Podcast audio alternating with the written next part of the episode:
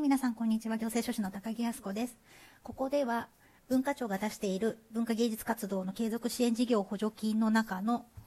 え補助金をもし申請するとどうなるのかっていうことについてお話ししたいと思います。まず、えっと、結論から申しますと、この補助金を申請して審査に通ると、えっと、使った経費、お金が後日戻ってくるという素晴らしい補助金になります。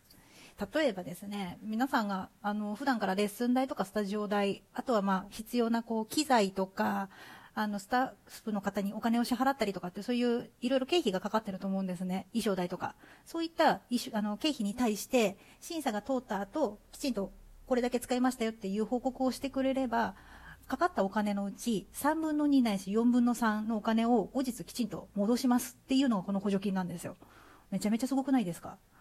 自分が実際払って戻ってくるはずのない経費なのに、今回コロナで大変だろうからということで3分の2ないし4分の3のお金が後からだけど戻ってくるっていうんですよ。これ絶対使った方がいいと思うんですよね。マジで。で、えっと、実際に、いつからいつまでの経費がかかるかって、あの、支払ってもらえるかってやつなんですけど、これはもう決まってて、今年、令和2年の2月26日以降、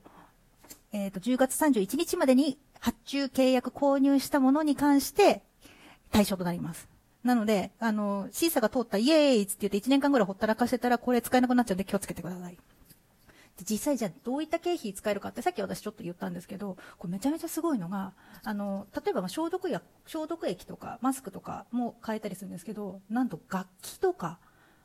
楽譜の購入、修繕なども使えたり、あと、もっとすごいのが、配信用のパソコンとかモニター、こういったものまで使えるんですよ。これ買ったら、